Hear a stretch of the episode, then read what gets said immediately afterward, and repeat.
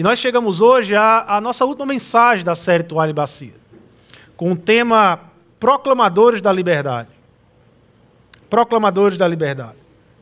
Nós estamos em uma série de mensagens que tem falado ao coração de muita gente. Claro que toda palavra de Deus e toda mensagem ela tem que falar ao coração da pessoa que está aberto e sensível às Escrituras e à palavra de Deus. Mas essa série, Toalha e Bacia, ela tem falado ao coração da igreja de forma tremenda. Sempre tenho encontrado pessoas no corredor, a, a, a, no, no, no, discipular, em, em, na, na, célula. Pessoas que têm compartilhado de como essa, essa série tem falado. E eu creio que uma das características dessa série é que ela tira muito de nós e nos mostra o muito de Cristo que está em nós. E toda vez que a gente sai mais de nós e nos vivemos mais em Cristo, ou nos vemos mais em Cristo, eu creio que isso é uma experiência tremenda e eu creio que isso fala muito ao nosso coração impacta muito ao coração todas as vezes que nós conseguimos viver mais de Cristo, mais de Cristo. E a mensagem hoje, Proclamadores da Liberdade, ela faz uma alusão a, a, a, que essa igreja aqui, é, ela está na terra com um propósito de proclamar o Evangelho. Evangelho esse que é a carta de alforria de Deus para esse mundo. Evangelho que é a carta de libertação de Deus para esse mundo. Portanto, nós somos proclamadores do Evangelho, ou nós somos proclamadores da liberdade. Uma liberdade que vem de Deus. Que vem de Deus. Portanto, o Evangelho ou proclamar essa liberdade e vivenciar essa liberdade diariamente, semanalmente, é a causa e o propósito da toalha e bacia. É, é, é porque a, a, o que é que causa, a, qual é a causa de vivermos um, uma vida identificada com a toalha e bacia, uma vida identificada com o servir? O Evangelho.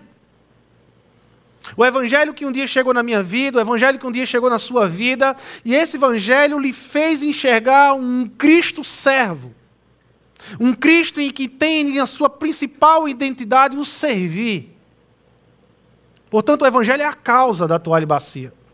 Mas também o evangelho é o propósito é o que nos movimenta a servir, a viver, é o que nos movimenta a vivermos cada vez mais identificados com esse projeto Toalha e Bacia, que vem do coração de Deus e que a, a, a, foi experimentado e feito e passado como ensino através do seu Filho Jesus Cristo.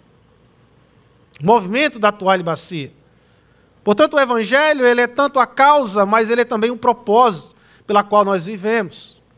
E nós somos portadores, então, dessa mensagem libertadora aqui na terra, que é o Evangelho de Cristo. Às vezes, nós achamos que, quando olhamos, talvez para as notícias, para a internet, para, para as manchetes dos jornais, e somos cercados por um, por um caminho de violência, de mazela, de pobreza, de sofrimento, de perseguição, de preconceito, de tanta coisa que a humanidade produz de má. Tanta coisa que produz no coração do homem de mal. E muitas vezes nós somos cercados por tantas informações a, a, a, tanta mazela, tanta informação desses sinais da queda do homem, que nós achamos, às vezes, que o mundo está perdido e que, que não tem mais saída. E muitas vezes nós que portamos a mensagem libertadora, nós que carregamos o evangelho que nos libertou e temos a experiência de libertação no evangelho, muitas vezes todas essas mazelas que nos cercam, elas acabam estancando a igreja, parando a igreja, fazendo com que a gente não consiga mais proclamar o evangelho e que a gente desista da esperança que um dia nos transformou, que um dia nos mudou. Mas olhando bem para o mundo, fazendo uma leitura tanto histórica como hoje, nos nossos dias, eu creio que nós temos uma das melhores oportunidades de compartilhar o Evangelho. Que é apresentar o Evangelho nesse termo que ele é. Apresentar o Evangelho como libertador. apresentar o Evangelho como um termo de liberdade. A liberdade é um, um assunto extremamente atraente nos dias de hoje. A liberdade é um assunto que povoa, que, que, que faz parte da, da, do senso comum de toda a humanidade. De toda a história. Se você for olhar a história da humanidade, os dias de hoje, você sempre vai ter movimentos de liberdade acontecendo no mundo. O senso, a ideia de querer ser livre, está na mente de todos. Povoa a mente de todos. Há pelo menos três motivos pela qual estamos diante de uma grande oportunidade. Quando falamos do Evangelho em termos de liberdade. Primeiro motivo é que esse desejo é cotidiano nas pessoas. Nós temos a, a, a libertação nacional, a ideia de uma libertação de um jugo colonial, de um jugo neocolonial, de nações que lutam pela sua libertação, de nações, de tribos que estão lutando para ter voz, para voltar a ter democracia e libertar de jugos do autoritarismo. Isso acontece no mundo todo, e quando nós vivemos num mundo globalizado, esse pensamento libertino, de liberdade, vai tomando conta das nações um movimento de liberdade nas nações. Nós temos um movimento de libertação civil. Pessoas que se envolvem na busca por libertação, pessoas que protestam contra a discriminação racial, discriminação religiosa, a discriminação étnica, pessoas que defendem a opinião das minorias. Nós temos esse senso de liberdade civil no mundo todo. Direito ao individual, direito a você falar o que você pensa. Nós também temos a liberdade econômica. Pessoas que se engajam na liberdade econômica, a libertação da fome, a libertação da pobreza, a libertação do desemprego. Portanto, quando a gente olha para o mundo, nós percebemos que o mundo fala, a, a, a respira e anseia liberdade. Liberdade. Porém, muitos que se, se enganjam nessas lutas, eles sabem que não estão livres.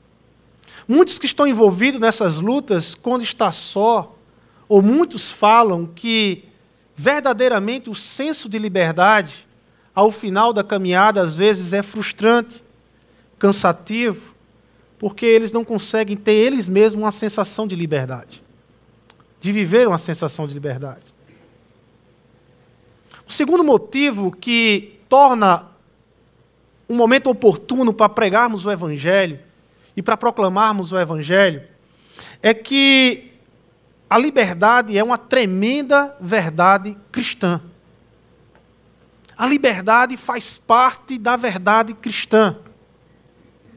Uma vida livre é o centro do Evangelho, é o propósito do Evangelho na vida do homem.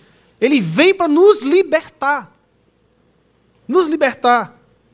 Jesus veio para nos libertar, ele é o retrato do Evangelho. O Evangelho apresenta Jesus como esse supremo libertador. O texto que a doutora Ludmila falou, de Isaías 61, é um texto que Jesus cita lá em Lucas capítulo 4. Quando Jesus, só Lucas ele, ele relata isso, só Lucas fala disso, de um, de um momento em que Jesus ele volta a Nazaré, cidade a qual ele cresceu ali, e ele visita a sinagoga lá em Nazaré, como de costume. Então Jesus ele abre, ele escolhe lá Isaías 61. Então Jesus ele cita Isaías 61, porque Jesus estava a partir de Isaías 61 mostrando que tipo de Messias ele era. Não era o Messias que Israel esperava, um Messias é, é, é, de, de, de, luta, de combate a contra a nação, contra o Império Romano não era um estadista, não era um guerreiro de arma a, a que Israel esperava.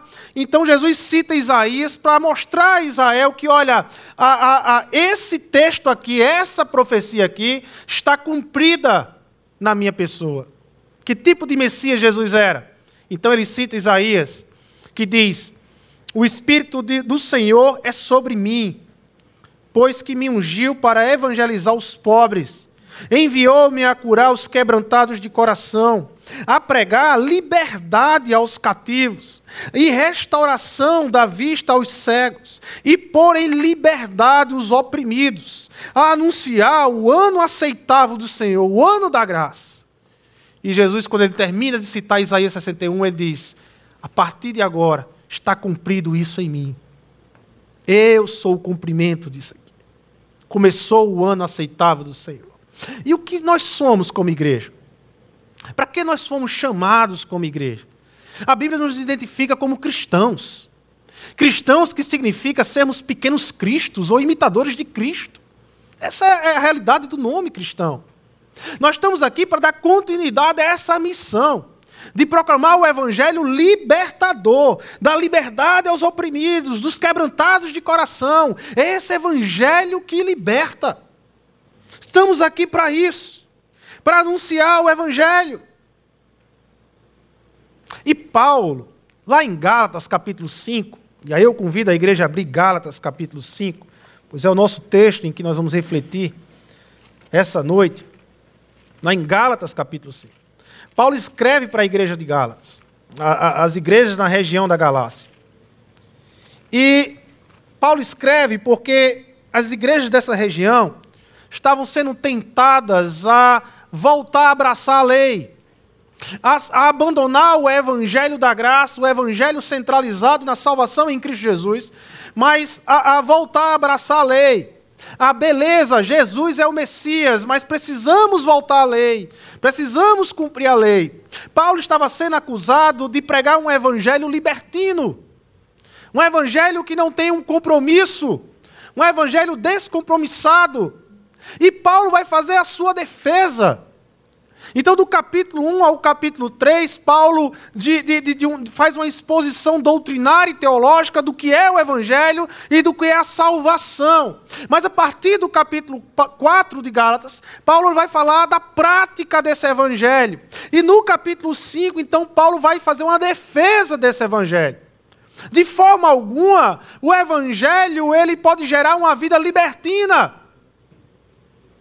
De forma alguma. Pois aquele que está vivendo centrado no Evangelho, no Evangelho autodoador, no Evangelho que nos traz Cristo como nosso único Senhor e Salvador, o Cristo da graça, um Evangelho que não é baseado em méritos, mas em graça, nos chama a viver uma vida de compromisso com essa graça. Nos chama a viver uma vida de compromisso com o Cristo da graça. Então, Paulo vai fazer essa defesa. Muito embora Paulo, quando ele vai explicar em Gálatas capítulo 1 e Gálatas capítulo 2, de que não tem como você perder a salvação. Esse é o fundamento do evangelho. Paulo vai dizer que olha, a salvação é um ato de Deus, totalmente de Deus para a sua vida, não tem parte com você. A salvação é um ato de Deus em que Deus se compromete com Ele mesmo, não com você, não com o que você faz, mas é um ato em que Deus se compromete com Ele mesmo, com o caráter e com a fidelidade dele mesmo, não do meu caráter, não da minha fidelidade, mas do, da, do caráter e da fidelidade dele. Então é um ato total de Deus a salvação. A salvação não pode se perder, porque a sua salvação não depende de você depende única e exclusivamente de um ato de Deus em Cristo Jesus. Ela chega até você, ela é declarada até você, mas não depende de você. Porque se Deus colocasse na mão dos homens a dependência da salvação, nenhum homem se salvaria. Nenhum se salvaria. Porque não há esse perfeito debaixo da terra. Na verdade, só existiu um, Jesus Cristo. Então, Deus ele tira a salvação ele tira esse comprometimento de nossas mãos e coloca na mão de Jesus, do filho dele. Porém, Paulo ele vai dizer e ele vai chamar a atenção às igrejas da Galácia de que, apesar de que vocês não podem perder mais a salvação, uma vez recebida em Cristo Jesus, existe algo que vocês podem perder. Existe algo que, se vocês perderem, vocês vão perder a alegria de servir vocês vão perder o propósito. Vocês vão virar um sal, um, sopo, um sal que não serve para nada. Existe algo que está, está em perigo e que vocês podem perder a qualquer momento. Viver uma vida salva, mas sem isso. Paulo ele fala da, do perigo da igreja da Galácia, dessas igrejas de perder a liberdade em Cristo Jesus a liberdade em Cristo Jesus. nós podemos perder a liberdade. Quem perde a liberdade perde a alegria de anunciar o Evangelho. E é por isso que aqui em Gálatas, capítulo 5, verso 1, Paulo vai dizer: Foi para a liberdade que Cristo nos libertou. Portanto, permaneçam firmes e não se deixem submeter novamente a um jugo de escravidão. Gálatas 5:1. Foi para a liberdade em que, que Cristo nos libertou. Em resumo, o que Paulo está dizendo é que não há como perder a salvação, mas há como perder a liberdade. Há como voltarmos à, escravizão, à escravidade do medo e do ego. A voltarmos ao jugo de escravidão. Para, para proclamarmos esta liberdade, é preciso compreender, em primeiro lugar. Nós somos chamados para proclamar uma liberdade. Uma liberdade que vem do Evangelho, mas o que é ser livre em Jesus Cristo? Porque se eu não sei o que é ser livre em Jesus, como é que eu posso proclamar essa liberdade? Se eu não sei o que é a liberdade que parte de Cristo e que parte de Deus, como é que eu vou anunciar essa liberdade lá fora? Eu preciso conhecer que liberdade é essa. Que liberdade é essa que as Escrituras nos revelam. E depois de compreender, então, eu preciso entender o para que eu fui liberto. Eu preciso saber de que eu fui liberto. Mas eu preciso também saber o para que eu fui liberto. Ou seja, a liberdade nas Escrituras ela é tratada em dois prismas: liberdade de e liberdade para. Liberdade de, ou seja, de que Deus nos livrou. Do que Deus nos tirou, nos livrou, nos libertou de quê?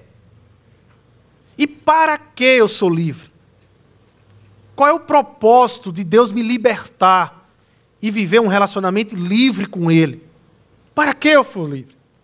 Primeira parte é a liberdade de, que nós vamos tratar aqui. Primeiro passo para entendermos a liberdade é que Jesus, ele nos oferece a libertação da culpa. Não há relacionamento com Deus sadio, carregando culpa. Se a base do meu relacionamento com Deus é culpa, se eu carrego peso de culpa, eu não consigo me relacionar adequadamente com um Deus libertador, com um Deus de amor. Mas muitos cristãos têm carregado um peso de culpa no seu relacionamento com Deus.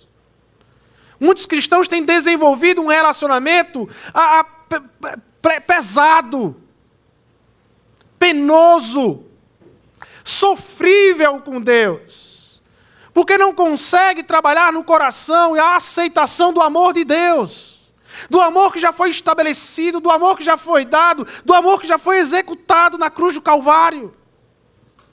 Mas muitos cristãos vivem a vida toda no cristianismo, se relacionando com Deus com peso de culpa no coração. Olha o que é que Paulo diz.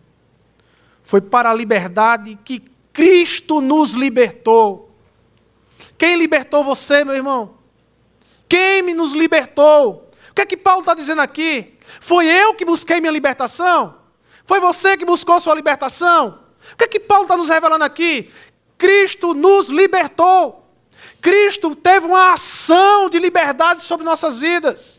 Foi Cristo que decidiu agir sobre nossas vidas, a quebrar as correntes sobre nossas vidas, a quebrar um peso de culpa que carregávamos naturalmente pelo pecado sobre nossas vidas. Não é de hoje que a humanidade ela tenta de todas as maneiras buscar saídas para tratar suas culpas. Não é de hoje.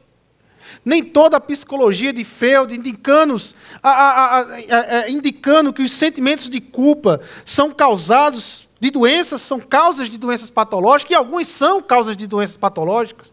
Muitos sofrem de depressão, e na depressão carregam esses pesos de culpa por uma doença patológica. Mas nem toda culpa ela é falsa. Essa tentativa do tempo todo de fugirmos das culpas a, a, humanidade o tempo todo querendo arrumar um jeito de fugir de culpas, acaba causando à humanidade uma, uma, uma sociedade que não assume suas responsabilidades. E cada vez mais cresce o número de psicólogos, de, psico, de psicoterapeutas, que defendem que devemos levar a sério as nossas responsabilidades. Que devemos assumir nossas responsabilidades. Nós sabemos da história por trás da história. Quando nós conhecemos as Escrituras, nós sabemos da história por trás da história. Na história que Deus revela sobre a humanidade. Nós sabemos da, da, por que o mundo está assim. Nós sabemos desse, desse desespero da humanidade de largar a culpa, de se livrar da culpa, porque nós sabemos que a, a, sempre vai existir uma essência no coração do homem que o leva a refletir de que sim, há uma culpa, há um peso de culpa. Uma culpa que, que, que se desenvolve na insistência da humanidade de se colocar contra o amor e contra a autoridade de Deus. Uma humanidade que está o tempo todo se posicionando contra o amor e contra a autoridade de Deus. Isso começa lá no Jardim do Éden, começa lá na queda de Adão e Eva, lá em Gênesis 3. É a partir dali que entra no coração do homem esse DNA de olhar para um Deus, não um Deus de amor mais, como a Bíblia diz que em essência Deus é amor, mas o homem passa a olhar para um Deus, um Deus castrador, egoísta e limitador das nossas liberdades. A humanidade perdeu o seu jeito de olhar para um Deus de amor. E ela começa a ler os mandamentos não como um cuidado e o zelo de Deus para com a sua criação, mas ela começa a ler os mandamentos de Deus como um Deus que quer limitar a liberdade, que quer aprisionar o homem, que não quer permitir que o homem pense e nem viva. Mais na frente nós vamos ver que a ideia de uma liberdade incondicional e totalmente livre é uma grande falácia na humanidade hoje. Mas o homem carrega esse peso de culpa. Ninguém que não tenha sido perdoado e se sentido perdoado por Deus, ele é livre, verdadeiramente.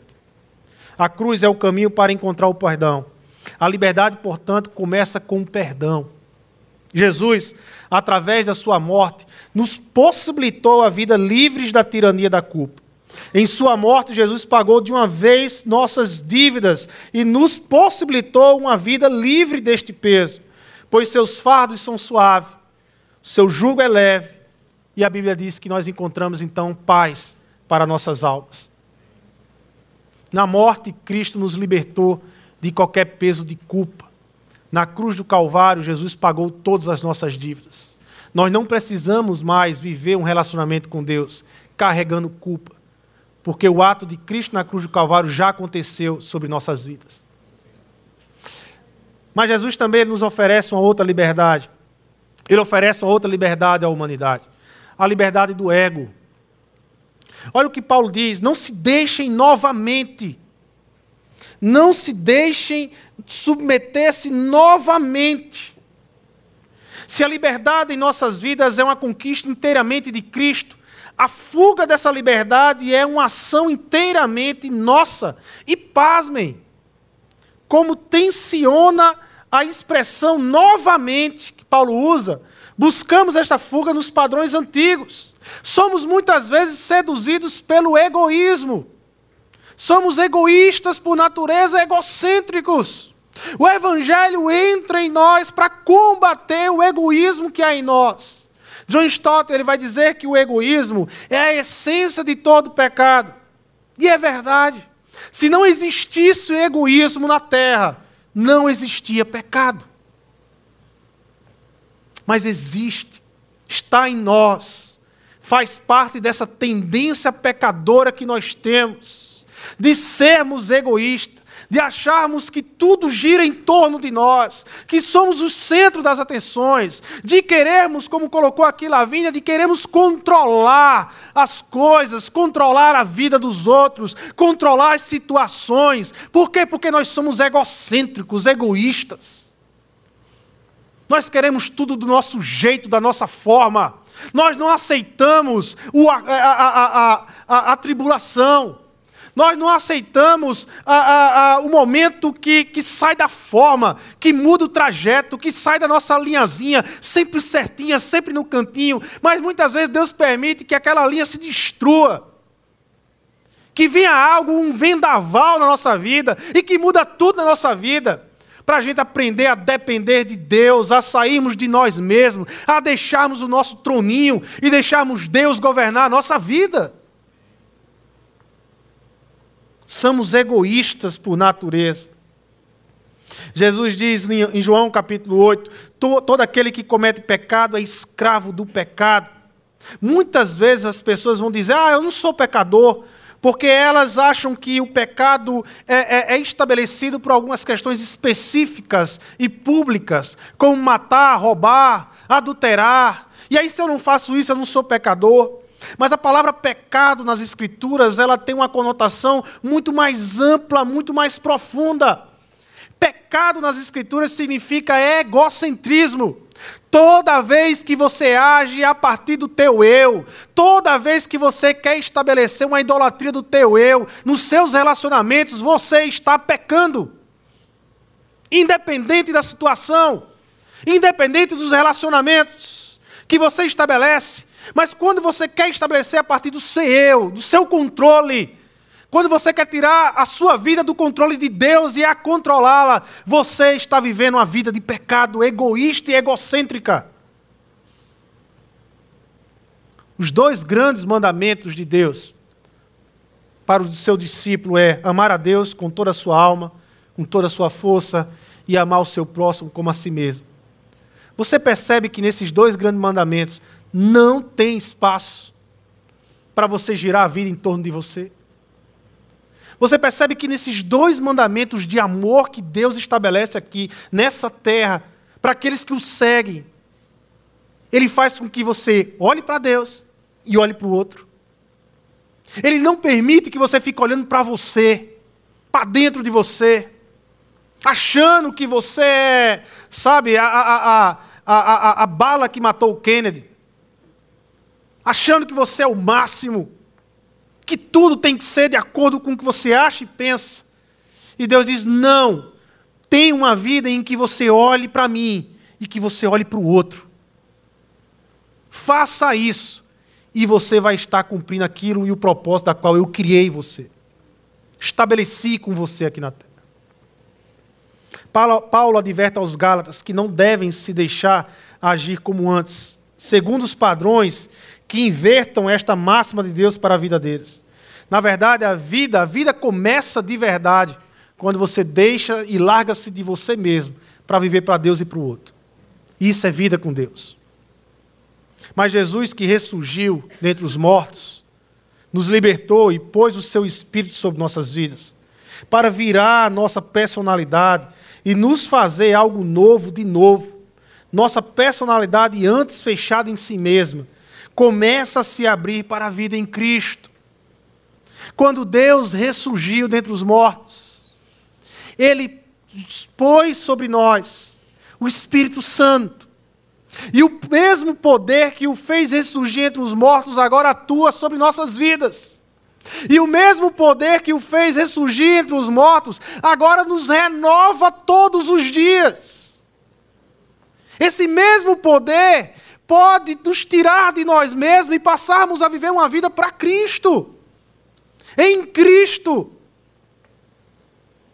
Portanto, Jesus, através de Sua ressurreição, nos possibilitou a vida livres de nós mesmos. A cada dia, na experiência da ressurreição, deste ressurgir da nova criatura, deixamos o ego para trás para experimentarmos a liberdade em Cristo. Mas Jesus também nos libertou de outra tirania. Jesus ele nos libertou da tirania da culpa, Jesus nos libertou da tirania do ego, mas Jesus também nos libertou de outra tirania que se estabelece nessa terra a tirania do medo. Paulo vai falar que não se deixem submeter novamente a um jugo de escravidão. O que mais marca uma vida escrava o que mais marca uma vida de escravidão? Qual é o sentimento que marca uma vida de um escravo? Medo. Medo. O escravo é aquele que vive pelo medo. O tempo todo ele tenta ganhar a aceitação do seu senhor, a aceitação do seu senhor. O tempo todo ele vive nessa atmosfera que algum mal vai acontecer, que o seu senhor não vai gostar dele e algum mal vai pesar sobre ele, algum mal vai quebrar ele. É o medo. E Paulo vai dizer: olha, Jesus ele nos libertou também dessa tirania, jugo de escravidão. Paulo nos adverte que podemos voltar a estabelecer um jugo de escravidão em nossas vidas.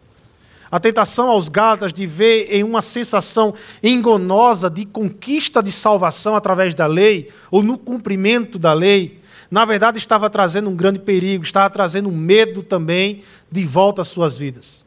A lei, como instrumento de relacionamento com Deus, trazia o medo como sentimento estabelecido. Por isso, Paulo ele vai usar a expressão escravidão Escravidão. Nenhum sentimento é mais constante em um relacionamento escravizador do que o medo. A vida das pessoas, as pessoas elas vivem atormentadas pelo medo.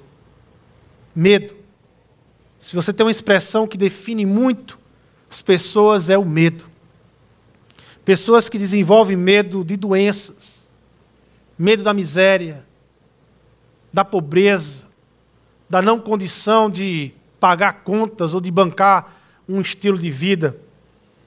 Medo do luto, medo da morte. Tem pessoas que têm medo até do desconhecido. É interessante como o medo vai tomando conta do coração das pessoas, ao ponto de você ver pessoas inteligentes, intelectuais, mas às vezes com expressões que se estabelecem pelo medo. Sabe, três vezes bate na madeira, não passa debaixo de cadeira, não quer ver um gato preto. Ah, tem sempre uma cor preferida. Ah, é, essa cor porque não, porque essa cor me traz sorte. É o medo do desconhecido. Na verdade é medo. Pessoas que vivem uma vida estabelecida por medo. John Stott ele vai dizer que o medo é como um fungo, ele cresce no escuro. Mas quando você traz esse medo que você sente, quando você traz esse medo para a luz, especialmente a luz triunfante de Jesus, uma luz na qual nos apresenta um Jesus que venceu a morte, que ressuscitou ao terceiro dia, que foi entronizado nos céus, que foi exaltado à direita de Deus Pai, e tudo foi posto, como as Escrituras diz, debaixo dos seus pés. Nós não precisamos mais viver com um clima de medo, porque o Cristo na qual nós adoramos é o Cristo exaltado. É o Cristo na qual a Bíblia diz que tudo está debaixo dos seus pés. É o Cristo que venceu a morte. É o Cristo triunfante. Ele é o Senhor da igreja. Jesus, através de sua ascensão, nos possibilitou a vida livres do medo. Onde estão as coisas que antes temíamos? Elas estão debaixo de Cristo triunfante. Quando as enxergamos ali, o poder que elas exerciam em nossas vidas é acabado, destruído. Quando nós pegamos os nossos medos e as vemos debaixo do Cristo triunfante, do governo de Cristo, todos os medos se vão, porque Ele venceu. Ele venceu. Até agora nós estabelecemos uma relação entre as tiranias que se apresentam nesse mundo, as tiranias escravizadoras, a tirania da culpa, a tirania do ego, a tirania do medo. E nós estabelecemos essas tiranias com a ação de Jesus Cristo aqui na terra. Há a libertação da culpa, porque ele morreu por nós. Há a libertação do ego, porque podemos viver na força da sua ressurreição. Há a libertação do medo, porque ele reina e pôs todas as coisas debaixo dos seus pés. É nisto que Paulo defende o evangelho acima de qualquer instrumentalidade do reino. É essa a defesa que Paulo faz aos Gálatas. É essa a defesa que Paulo faz daqueles que dizem que Paulo está pregando um evangelho libertino. Não, Senhor. Não é qualquer evangelho, não é qualquer liberdade. Mas o evangelho ele passa a ser libertino, sim, da culpa, do ego e do medo. O evangelho nos liberta dessas tiranias. Nós temos uma mensagem de libertação para as pessoas lá fora. Pessoas que estão carregadas, escravizadas por essas tiranias diabólicas, esse sistema diabólico que muitos vivem. A tirania do medo, a tirania da culpa e a tirania medo da culpa e fugiu agora do ego. Medo, culpa e ego. Então esse é o evangelho que nos liberta de. Mas para que nós fomos libertados? A verdadeira liberdade é a liberdade para sermos nós mesmos como Deus intencionava que fôssemos. Deus é o Criador. E quando Deus criou o ser humano, ele criou com um propósito. Ele criou com um propósito divino, um propósito do Criador. E nós, uma vez que temos a experiência da, da conversão, uma vez que você se liberta das tiranias, nós temos a possibilidade de voltarmos a viver alinhados com o propósito que Deus nos fez. Paulo, em suas conclusões, afirma que fomos chamados para amar. Deus é amor e esse Deus de amor nos criou. Olha lá, Gálatas 5, do 13 e o 14. Irmãos, vocês foram chamados para a liberdade, mas não use a liberdade para dar ocasião à vontade da carne. Ao contrário, sirva uns aos outros mediante o amor. Toda lei se resume num só mandamento: ame o seu próximo como a si mesmo. Paulo nos, nos, nos informa, e informa as igrejas da Galácia, de que nós fomos chamados para amar. Que, que a única forma a, de nós vivermos e de voltarmos a viver sobre os propósitos de Deus é amando. É amando que nós nos encontramos novamente. Nós somos livres para sermos nós mesmos. Nós somos livres agora para vivermos a, a vida que Deus propôs para nós. Não, não, não precisamos mais estar vivendo sobre o jugo de escravidão. Nós não precisamos mais viver sob o jugo do medo, do ego. A, nós não precisamos mais da, da culpa. Nós somos livres. Nós não precisamos mais ser desumanos. Nós temos a possibilidade de voltarmos a sermos humanos, como Deus nos fez, como Deus criou. A Bíblia diz que Deus criou seres humanos. Mas quando os seres humanos desistiram de andar com Deus, eles foram se desumanizando a cada geração. Mas com o Evangelho e com o Espírito Santo, nós voltamos a viver a possibilidade de sermos humanos. Sermos humanos. A liberdade que Deus nos estabeleceu é a liberdade que Ele tem mas existe um pensamento comum. Algumas pessoas acham que ser livre é poder fazer tudo. Ser livre é poder fazer tudo o que vem na cabeça. Isso é uma falácia da humanidade. Isso é uma invenção. Porque esse tipo de liberdade não existe.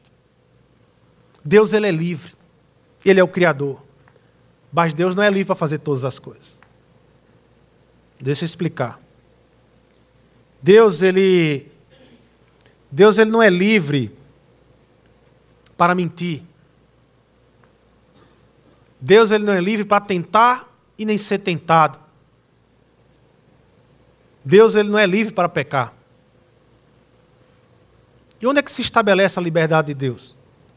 Deus ele é livre para ser ele mesmo. Deus é livre para ser Deus. Onde é que se estabelece a nossa liberdade com Deus?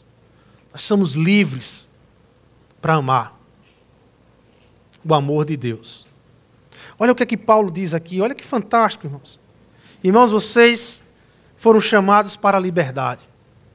Paulo conclui isso. Vocês foram chamados para a liberdade. Mas Paulo adverte: mas não usem a liberdade para dar ocasião à vontade da carne. Ao contrário, ou seja, quando a vontade da carne quer tomar conta, quando a vontade da carne quer lhe aprisionar de novo, ao contrário, o que, é que você deve fazer então? Que tipo de ação contrária à vontade da carne você deve fazer? Paulo ele vai dizer: sirva, sirvam uns aos outros mediante o amor. O amor é esse instrumento limitador da minha liberdade. É isso que Paulo está dizendo. O fato de eu amar o próximo é o que me limita a minha liberdade. Então eu sei que eu posso comer todas as coisas. Eu sei que eu posso comer todo tipo de carne. Mas aquele irmão que ainda é novo e que não tem uma maturidade na fé, ele se escandaliza, ele, ele se sente mal. Se ele me vir comendo aquele outro tipo de carne, eu sei que isso vai fazer mal. Mas não é pecado, eu sei, na minha consciência acusa isso. Olha, não é pecado, você é livre no Senhor. Mas o amor que eu tenho por esse irmão me limita a minha liberdade. E eu abro mão naquele dia de comer aquela carne, porque eu o amo. Eu amo. E viver nessa liberdade, que é a liberdade da autodoação, que é a liberdade que se estabelece por esse amor, esse amor autodoador, um amor que vem da cruz do Calvário, um amor que vem de Deus para o nosso coração, é o que nos limita aos nossos relacionamentos. Ah, eu podia fazer isso, eu tenho direito de fazer isso, eu posso fazer isso com Fulano, eu posso fazer isso com Ciclano, mas e o amor que você tem? E esse amor autodoador de Cristo Jesus, esse Jesus que lhe libertou de fato e de verdade, mas ele lhe colocou numa posição de amar. Experiência da doutora Ludmilla. A luta no coração dela. Porque a carne dizia: Eu não tenho como amar alguém assim. E não tem mesmo. Mas o que ela experimentou foi a liberdade em Cristo Jesus. O que ela experimentou naquele dia foi estar livre em Jesus Cristo. E livre em Jesus Cristo, ela ouviu a voz do Espírito Santo. E livre em Jesus Cristo, ela conseguiu amar aquele homem. Amar. Porque ela percebeu, em um determinado momento, em seu relacionamento com o Espírito Santo, ela percebeu naquele momento que ela precisava amar aquele homem que tudo o que ela tinha que fazer era amar, era apresentar o amor de Deus que habita nela e o que a libertou. Ele precisava conhecer o amor libertador de Deus.